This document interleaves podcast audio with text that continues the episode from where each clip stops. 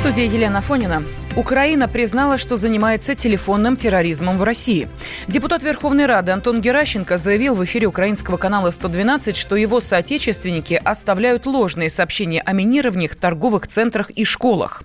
Телефонный терроризм очень развит в нашей стране, э, потому что у нас пойдет противостояние с Российской Федерацией, и мы наблюдаем, как целенаправленно жители Российской Федерации развлекаются, минируя объекты на территории Украины а потом смотрят через интернет, как на это реагируют СМИ, как там проводят э, проверки. Например. С другой стороны, некоторые украинские граждане отвечают той же монетой. И вы, когда вы слышите о том, что минируются там какие-то вокзалы там, и метро в Российской Федерации, иногда это бывают российские граждане, иногда украинские.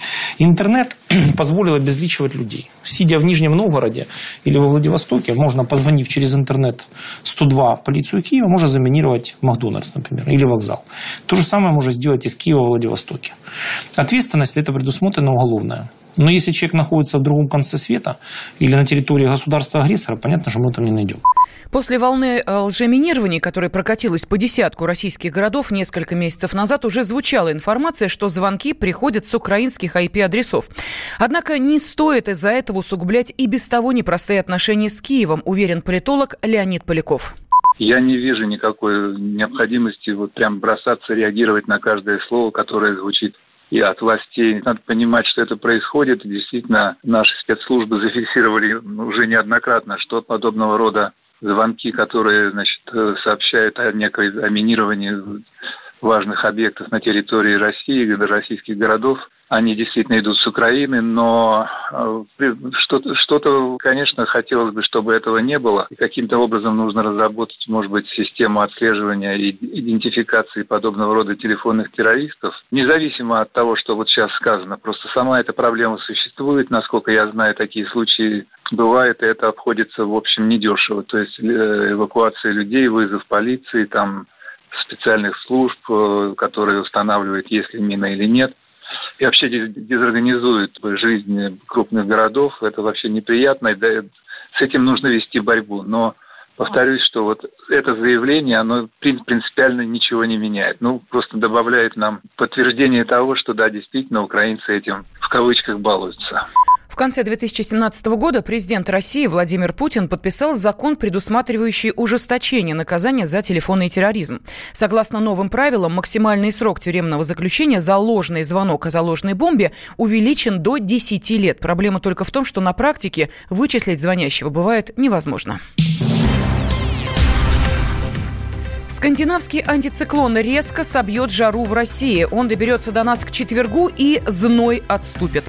В северных регионах страны возможны даже заморозки. Холодно будет в Архангельской, Вологодской областях Республики Коми и Ницком автономном округе. Ночами там до минус одного. А вот в центральной России уже стало немного прохладнее. С четверга дневные температуры не поднимутся выше 21 градуса. Об этом рассказал научный руководитель гидромедцентра Роман Вильфанд. А вот в четверг, 13 числа, радикальные изменения циркуляционного механизма, и через Москву будет проходить фронтальный раздел. Ну, осадки будут, не очень сильные, но все-таки будут. Но самое главное, что температура понизится на 8-10 градусов. Это значит, что в четверг уже температура будет в диапазоне 21-23 – это максимальные значения.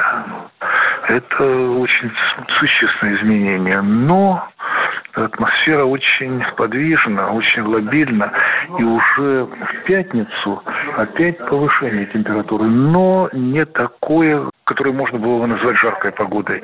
Вот в пятницу уже температура будет 20 23-25 градусов и 15-16 вот в диапазоне 21-26. То есть мы возвращаемся, в общем-то, в нормальное лето. Даже температура будет выше нормы на 1-2 градуса, а вот э, наиболее заметное понижение температуры в будет в четверг. Вот к этому нужно подготовиться. Вместе с похолоданием придут дожди, гроза и облачность.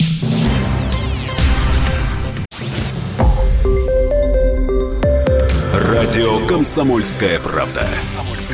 Более сотни городов вещания и многомиллионная аудитория. Нижний Новгород 92 и 8 FM. Эм.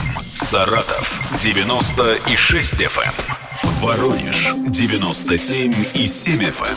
Эм. Москва 97 и 2 FM. Слушаем всей страной.